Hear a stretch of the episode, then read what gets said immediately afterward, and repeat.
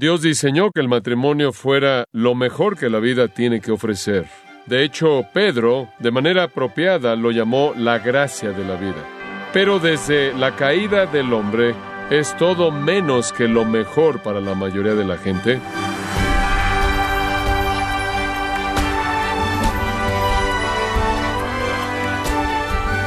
Le damos la bienvenida en esta edición de su programa Gracias a vosotros con el pastor John MacArthur.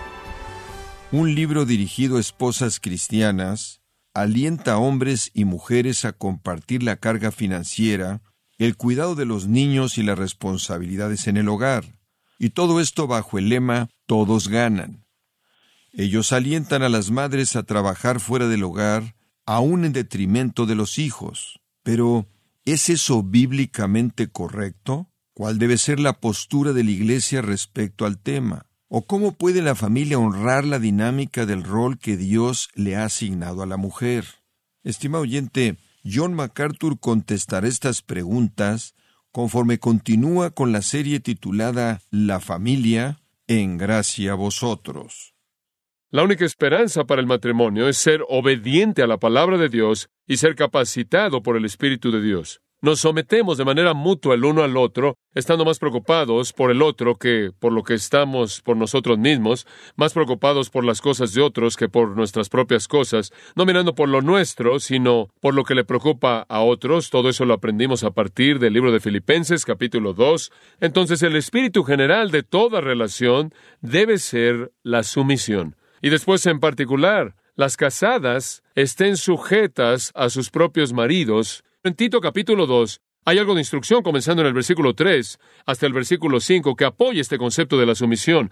Y escuche con mucha atención lo que voy a decir a continuación. Toma el concepto de sumisión a su marido y lo extiende al rango de los deberes en el hogar. Comienza a desarrollar los deberes. Las ancianas, dice en el versículo 3, deben ser reverentes en su porte, no calumniadoras, no dadas a mucho vino, enseñando bien. Y obviamente enseñan a las mujeres jóvenes, de acuerdo con el versículo 4, que animen a las mujeres jóvenes a amar a sus maridos. Eso viene primero. Amor no puramente en un sentido emocional, conforme hablamos de enamorarse y todos los sentimientos que tenemos, sino amor en el sentido de devoción abnegada al deber privilegiado al cual usted ha sido llamada bajo el liderazgo de él y la protección, amar a sus maridos, amar a sus hijos, a ser sensatas, a ser prudentes, puras, cuidadosas de su casa, amables, sujetas a sus propios maridos por una razón muy importante, para que la palabra de Dios no sea blasfemada. Ahora, en los versículos 3 al 5, usted tiene una serie de mandatos cortos, muy breves, pero con implicaciones inmensos y de muy largo alcance.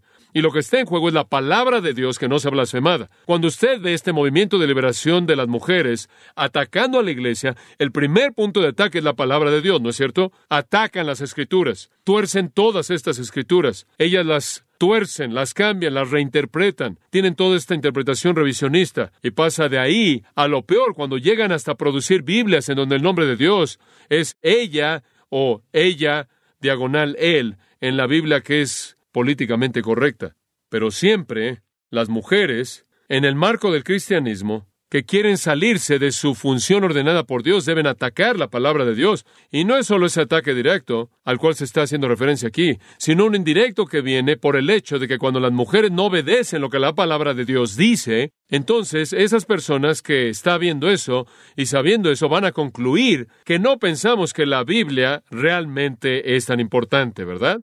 entonces la palabra de Dios es deshonrada, la palabra de Dios es disminuida, es menospreciada en términos de su importancia, y no debemos hacer eso. Damas, ustedes deben seguir estos patrones por causa de su propio gozo, por causa de la bendición de Dios, por causa de hacer del matrimonio la gracia de la vida que Dios quiso que fuera, por causa de mostrarle al mundo que nos ve que obedecemos la palabra de Dios porque creemos que Dios la ha dado, es obligatoria y es la fuente de bendición. Mucho está en juego cuando las mujeres quieren su independencia, destruyen el matrimonio y arruinan su testimonio, menospreciando la palabra de Dios, la cual el Salmo 138, 2 dice que Dios ha exaltado al nivel de su nombre.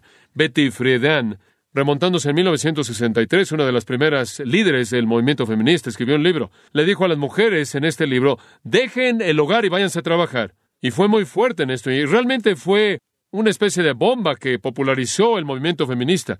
Veinte años después, nadie menos que Betty Friedan escribió otro libro. Este se llamaba La Segunda Etapa. Y en ese libro ella dijo esto, el feminismo ha fracasado. Y animo a ustedes, mujeres que trabajan, que dejen el trabajo y se vayan a casa. Un experimento de 20 años fracasó y todavía está fracasando de manera miserable. Ella comenzó algo con tanto machismo femenino incorporado que es casi imparable. El símbolo número uno de la rebelión de la mujer en contra del orden de Dios es la esposa independiente que trabaja. Más del 50% de todas las mujeres están en la fuerza laboral, más de 50 millones de madres que trabajan, la mayoría de ellas con hijos en edad escolar o más jóvenes. De hecho, casi la mitad de las mujeres con niños que tienen menos de seis años de edad trabajan. Dos de tres, porque las mujeres jóvenes guían el desfile en estas tendencias de trabajo. Dos de tres niños de tres a cinco años de edad pasan parte de su día en instalaciones afuera de su hogar. Dos de tres. Las mujeres han abandonado el hogar. Están peleando por su independencia. Y la sociedad las ha apoyado con un apoyo tremendo, tremendo. Pienso simplemente, me acaba de venir a la mente Ana. Dice en primero de Samuel 1.21, su marido Elcana subió con toda su casa a ofrecer a Jehová el sacrificio anual y a pagar su voto. Él simplemente iba al templo a cumplir con su obligación anual religiosa y le pidió a Ana que fuera. Ana no fue. Simplemente era un viaje redondo, ir y venir. Ella le dijo a su marido, no voy a ir hasta que el niño sea destetado. Literalmente en el hebreo, hasta que esté totalmente preparado el niño. Ella ni siquiera fue en un viaje si estorbaba de alguna manera la atención que ella necesitaba darle a ese hijo. El abandono del hogar, el abandono de los hijos, el aislamiento de la mujer como la mujer trabajadora independiente, claro que incrementa la unión ya maldecida y golpeada que conocemos como matrimonio.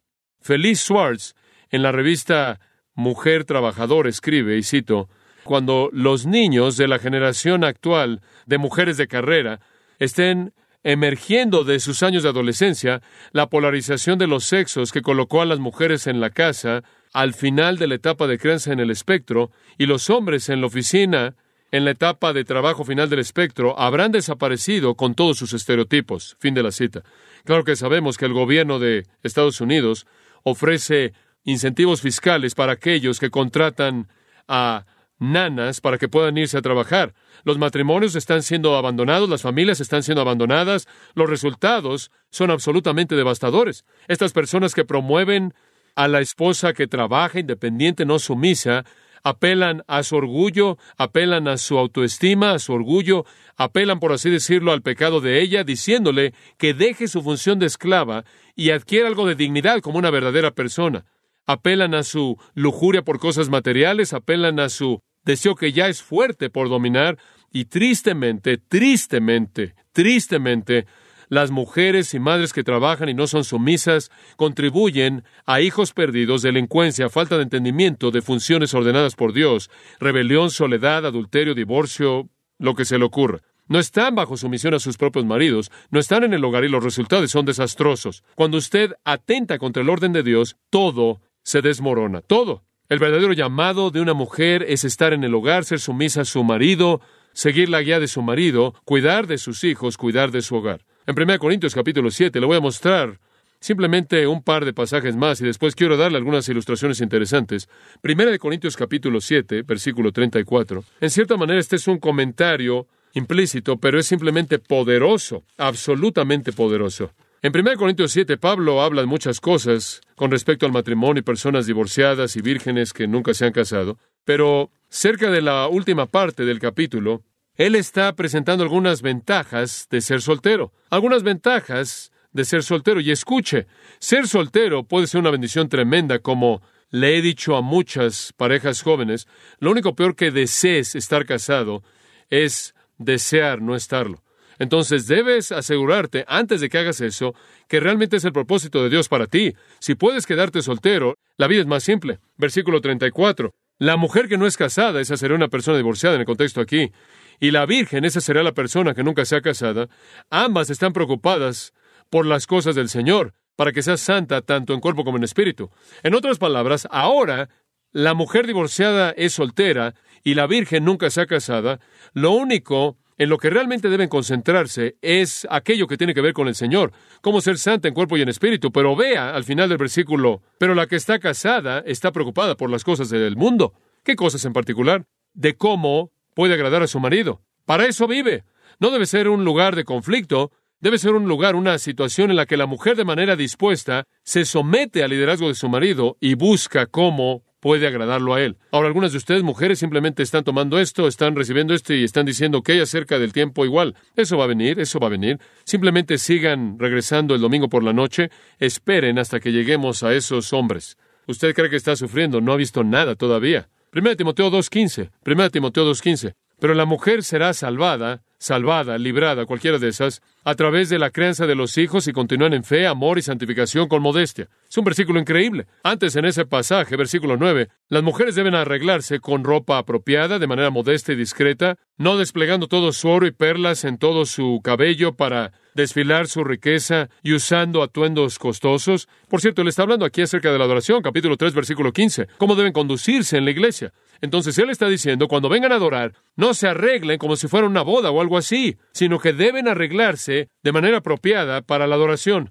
Y lo hacen a través de buenas obras, como conviene a mujeres, como es apropiado para las mujeres que dicen ser piadosas. Después se dice, la mujer aprende en silencio con toda sumisión. Ahí está de nuevo la idea entera de la sumisión de una mujer. Ella viene y oye toda la instrucción con sumisión total, versículo 12, porque no permite a una mujer enseñar o ejercer dominio sobre el hombre, sino estar en silencio. En el orden de la iglesia, las mujeres no enseñan, las mujeres no predican, se sientan y escuchan y aprenden. Esto no es algo nuevo, eso es porque Adán fue primero creado, después Eva.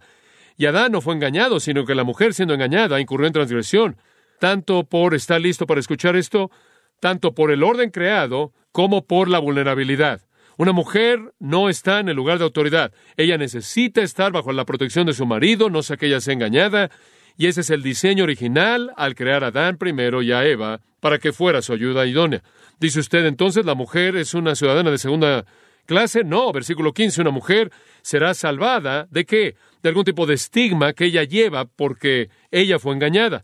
Ella guió a la raza entera al pecado. La conclusión es que ella es, como Pedro dijo, el vaso más frágil. Ella necesita cobertura y protección. Ella guió a la raza al pecado. Cuando ella abandonó esa cobertura y protección, se salió de la autoridad de su marido, actuó de manera independiente y guió a la raza humana entera al pecado. Cuando ella hizo eso, adquirió un estigma para todas las mujeres. ¿Cómo puede ser quitado ese estigma? Aquí está, versículo 15. Ella es preservada de ese estigma al crear hijos. Si esos hijos continúan en fe y amor y santificación con modestia.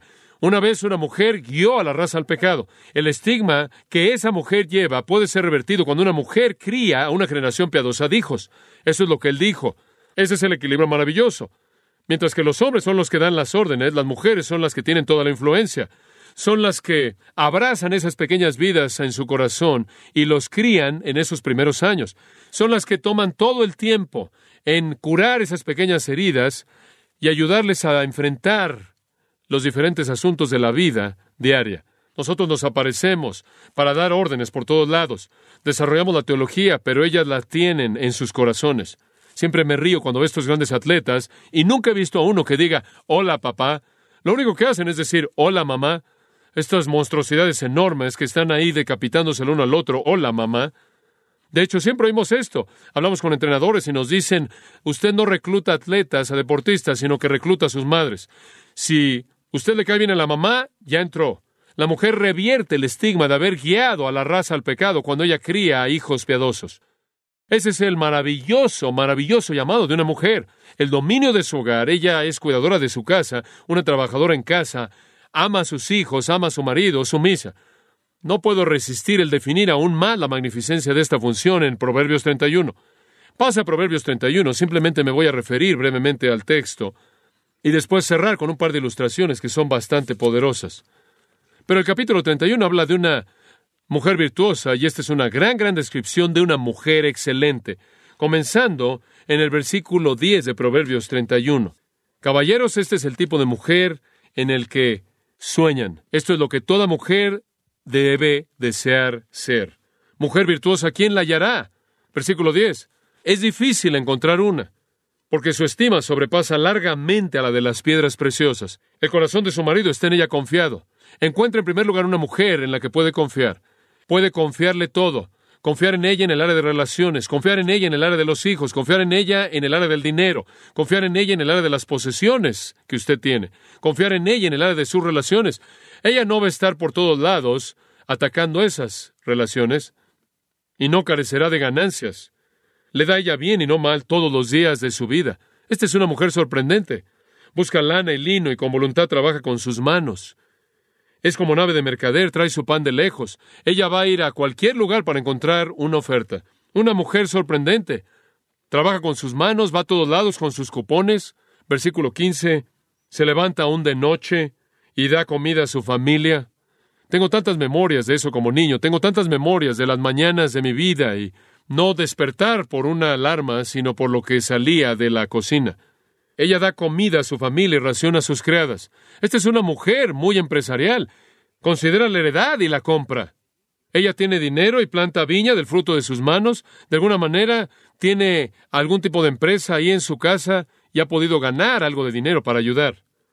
Ciñe de fuerza sus lomos y esfuerza sus brazos. Probablemente no porque iba al gimnasio, sino porque ella trabajaba. Ve que van bien sus negocios, su lámpara no se apaga de noche. Se acuesta tarde, se levanta temprano. La vida era difícil en esos días. Si usted quería ropa, usted hacía qué?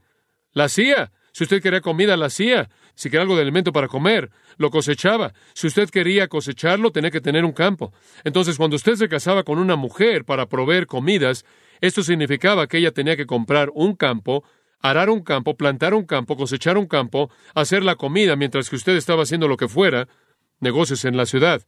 Aplica su mano al uso y sus manos a la rueca. Ella está tejiendo abrigos. Puede llegar a ser frío en esa parte del mundo en el invierno. Alarga su mano al pobre y extiende sus manos al menesteroso. No tiene temor de la nieve por su familia, porque toda su familia está vestida de ropas dobles. Ella se hace tapices de lino fino y púrpura es su vestido. No solo tienen prendas de ropa cálida, sino que son hermosas. Ella se hace tapices de lino fino y púrpura es su vestido. Y sabe una cosa, su marido es conocido en las puertas. Ellos lo conocen como este es el marido de tal y tal. Oh, sí conozco a ese hombre, es el marido de tal y tal. Él es conocido en las puertas. Cuando se sienta con los ancianos de la tierra, hace telas y vende. Así es como ella gana algo de dinero para comprar ese campo. Y da cintas al mercader. Fuerza y honor son su vestidura y se ríe de lo porvenir. ¿Por qué? Porque ella planea. Abre su boca con sabiduría y la ley de clemencia está en su lengua. Hombre, ¿qué tipo de modelo es ella para sus hijos? Considera los caminos de su casa y no come el pan de balde. Se levantan sus hijos y la llaman bienaventurada y su marido también la alaba. Muchas mujeres hicieron el bien, mas tú sobrepasas a todas, tú eres la mejor. Engañosa es la gracia y van a la hermosura, no dura. La mujer que teme a Jehová, esa será alabada. Dadle el fruto de sus manos y alábenla en las puertas sus hechos. Todo opera en torno al hogar, ¿no es cierto? Y al marido y los hijos y los necesitados. Ahí es a donde una mujer debe entregar su vida. Algunas mujeres, ahora se les ha promovido toda esta idea feminista. Algunas mujeres toman su portafolio, se ponen su traje sastre y salen a la oficina y así viven. Y ahora de pronto, diez o quince años después, hay un vacío terrible en sus corazones. Muchas de las mismas mujeres que en sus años veintes buscaron una carrera, no querían tener hijos que se entrometieran en sus vidas y ahora se encuentran a sí mismas en sus treintas y cuarentas con una vaciedad, una terrible insatisfacción, un vacío, un sentido de insatisfacción y la realidad de que perdieron el propósito entero de la vida y nunca pueden volver a recuperarlo. A pesar de sus éxitos mundanos y un conjunto indefinible de anhelos, y algunas de ellas comienzan a ver la maternidad como la experiencia que quieren quieren tener un bebé, y usted las oye decir eso todo el tiempo. Esta actitud percibe la maternidad como algún tipo de mérito femenino. Ya conseguí mi carrera, ya tengo dinero y ahora quiero hacer mi bebé. Quiero mostrarle al mundo que puedo hacer eso. Ese es mi próximo logro, mi próximo mérito personal. He sido una abogada exitosa y ahora les voy a mostrar que puedo ser una madre exitosa. Las mujeres que ven el tener hijos como un medio de satisfacción personal realmente no entienden el asunto. En primer lugar, porque si lo único que quieren es una experiencia, una experiencia es muy temporal, pero ese niño va a estar aquí por mucho tiempo y va a hacer muchas demandas que tienen muy poco que ver con la satisfacción personal de uno. ¿Se ha dado cuenta de eso? En segundo lugar, esta manifestación de vivir centradas en sí mismas, subestima el propósito, devalúa el propósito y la importancia de la maternidad como Dios la diseña, y normalmente sentencia a ese pequeño niño una vida trágica. Esta es la perspectiva sentimental romántica de la maternidad. Y este sentimentalismo es peligroso, porque cualquier momento en el que nuestras emociones están manejando el auto, terminamos en una zanja. Los bebés se despiertan en la noche, los bebés se enferman y hacen un desastre y algunas veces los bebés mueren. Y admito que el lado tierno, dulce y emocional de la maternidad es preciado, pero solo cuando la razón determinada y la disciplina bíblica, con mucho trabajo duro, está guiando el proceso. Las mujeres cristianas necesitan tener una perspectiva de la maternidad anclada en las escrituras, no en sus emociones. Usted no va a aprender la maternidad en ningún lugar fuera de la Biblia. Usted no lo va a aprender de un anfitrión en un programa de televisión. Usted no lo va a aprender de un artículo de revista ahí en el supermercado. Usted no va a aprender la maternidad de clases acerca de la autoestima. Una perspectiva saludable, piadosa de la maternidad sale de la palabra de Dios y tiene que ser aprendida ahí. La maternidad no es un ideal romántico, es una tarea dada por Dios que encaja con el diseño de una mujer y es logrado de manera gozosa mediante trabajo duro a través de la gracia y provisión de Dios. La maternidad piadosa no se enfoca en el niño bonito pequeño, no se enfoca en la infancia.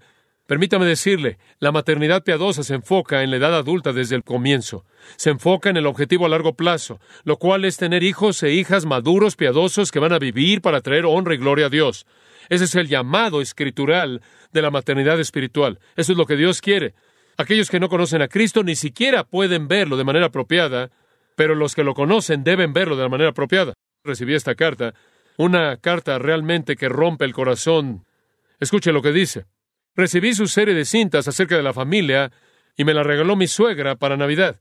Usted tenía razón cuando comenzó la cinta acerca del deber y las prioridades de la esposa. Tenía razón al decir que haría enojar a muchas personas. Derramé muchas lágrimas escuchándolo. Realmente llegó a la médula del asunto cuando habló del, de la putrefacción moral de las familias y los niños, de las madres que trabajan. La razón por las lágrimas es que yo soy una madre que trabaja. Tengo cuatro hijos de edades once, diez, tres y uno y medio, y he trabajado a lo largo de todas sus vidas. Creo que he perdido la conexión con mi hija de 11 años, y eso me preocupa conforme ella llega a la adolescencia. Mis bebés atraviesan por una privación tremenda de su madre diariamente. Mi hijo de 10 años expresa su frustración en contra de todo mundo. Mis hijos mayores van a una escuela cristiana particular y eso demanda mucho tiempo en las tardes de tarea. Llego a casa después de haber estado fuera nueve a diez horas. Tengo que cocinar la cena, enfrentar las lágrimas a bebés que no obedecen, y tratar de no permitir que los que son mayores se sientan que los he descuidado, porque estoy demasiado cansada y no me queda tiempo en la tarde para trabajar en sus necesidades. Me encantaría quedarme en casa y cuidar de mi casa, pero no tengo alternativa. Mi marido ha escogido arruinar su carrera y nuestras vidas al involucrarse de manera egoísta en las drogas y el alcohol. Después de un viaje de cuatro años nos separamos y después descubrí que él estaba tomando a los bebés, él estaba llevando a los bebés al parque y estaba bebiendo. Temí que él pudiera tener un accidente con ellos, olvidarse de que los tenía con él. He sido colocada en la posición de ganarme el pan de esta familia y lo resiento profundamente. Está destruyendo a mi familia. Estoy perdiendo la parte más importante de mi vida, el criar a mis hijos. Y la parte de mí que los está creando no es la parte de mí que me gusta. Estoy cansada, enojada y frustrada todo el tiempo. Qué maravillosa modelo, qué maravilloso ejemplo. Mamá, el harapo. Cuando nos separamos, le dije a mi jefe, separado de mi marido, él me dijo que llamara a mi pastor de inmediato. En cierta manera, siendo algo nueva en la iglesia, no podía entender lo que mi pastor podía hacer. Le conté a mi pastor unos cuantos días después, él dijo que lo lamentaba mucho y que él oraría por mí. Durante la separación inicial no asistí a la iglesia por un mes. Continué leyendo mi Biblia diariamente y escuchando cintas y programas de ministerios de radio. Durante ese mes no recibí una sola llamada de la iglesia de mi pastor. Llenábamos tarjetas de asistencia semanal y varios amigos están en posiciones de ministerio que conocen nuestra situación. Cuando regresé a la iglesia nadie preguntó cómo estaban las cosas. Fue entonces, en ese momento, cuando le pedí a mi jefe si podía trabajar en casa para poder ahorrar en los costos de la guardería. Él es cristiano y estos costos están enviándome al borde financiero, al precipicio financiero, y la respuesta fue no. Pensé que fui ingenua al creer que mi iglesia o mi jefe cristiano me podrían ayudar de alguna manera. Cuando lo escuchó usted y sus pensamientos acerca de la obligación de la iglesia para con las mujeres, con hijos, no pude dejar de llorar. Me sentí tan desamparada por mi pastor como también mi iglesia y mi jefe cristiano. Bueno, no escribí esto para quejarme, solo quería que supiera cuánto valoré sus mensajes y cómo realmente usted me ha tocado. Usted me ha dado el incentivo para orar de manera más apasionada porque Dios cambie mi situación para que pueda hacer yo lo que debo hacer. Ser una cuidadora de mi casa y de mis hijos. También oro por mi marido. Continúe enseñando la palabra de Dios, no importa si desfigura caras. Simplemente nos hace abrir nuestros ojos y revaluar cómo vivimos nuestras vidas. Es triste, ¿no es cierto? En cierta manera, que esto pasó y no hay manera de regresar. Fin de la cita. Ahí acaba la carta. El asunto de la sumisión es tan claro en las Escrituras.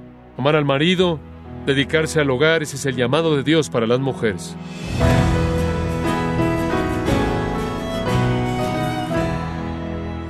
John MacArthur enseñó que cuando se trata del rol de la mujer en la familia, todos ganan o sea cuando se honre el rol que Dios ha establecido para ella. Esto es parte de la serie titulada La familia, en gracia a vosotros. Estimado oyente, tenemos disponible el libro titulado Cómo ser padres cristianos exitosos, escrito por John MacArthur, un libro que le presenta los principios divinos establecidos por Dios para la crianza piadosa de los hijos. Puede adquirir Cómo ser padres cristianos exitosos en gracia.org o en su librería cristiana más cercana. También le recuerdo que puede descargar todos los sermones de esta serie La familia, así como todos aquellos que he escuchado en días, semanas o meses anteriores, en gracia.org. Si tiene alguna pregunta o desea conocer más de nuestro ministerio, como son todos los libros del pastor John MacArthur en español, o los sermones en CD, que también usted puede adquirir, Escríbanos y por favor mencione la estación de radio por medio de la cual usted nos escucha en gracia a vosotros. Es importante conocer no solo el país y ciudad de donde usted nos escucha, sino también la radio. Para quienes contactan nuestro ministerio por primera vez, pueden solicitar una copia del mensaje de promoción sin costo alguno, un mensaje por oyente únicamente. Si usted vive en los Estados Unidos o Puerto Rico, escríbanos a Gracia Vosotros, P.O. Box 4000, Panorama City, California 91412. O puede escribirnos a través del siguiente correo electrónico radio arroba bueno, en nombre de John MacArthur y el personal de este organismo, queremos darle las gracias por su tiempo y sintonía y queremos pedirle que no deje de orar por este ministerio, como también por la estación de radio por la cual usted nos escucha de lunes a viernes. Este es su amigo Miguel Contreras, invitándola a que sintonice nuestra próxima edición para que juntos continuemos desatando la verdad de Dios un versículo a la vez no se lo pierda, aquí en Gracia a Vosotros.